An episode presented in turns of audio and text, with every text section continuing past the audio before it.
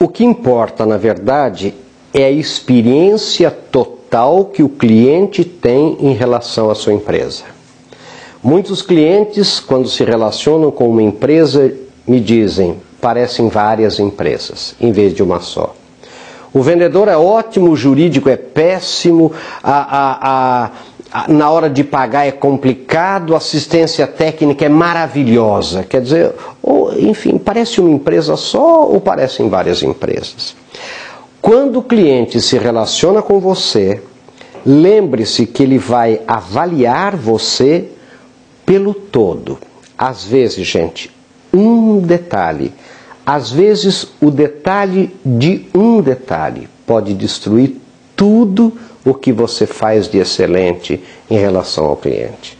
Repare, por exemplo, você entra num avião e uma comissária, uma aeromoça, trata você mal. Você diz que aquela companhia de aviação não é boa e você muda de fornecedor de companhia de aviação. Ora, meu querido, aquela companhia pode ter 4 mil comissários e uma estragou a marca. Uma danificou a marca em relação a você, cliente. Então lembre disso. Não são várias empresas, é uma empresa. E isso faz a enorme diferença. Não deixe que seu cliente, ao olhar para você, olhar para sua empresa, diga: que pena, Seria bom que fosse uma empresa só, mas são várias empresas. Isso é muito ruim. Meu querido, pense nisso, sucesso.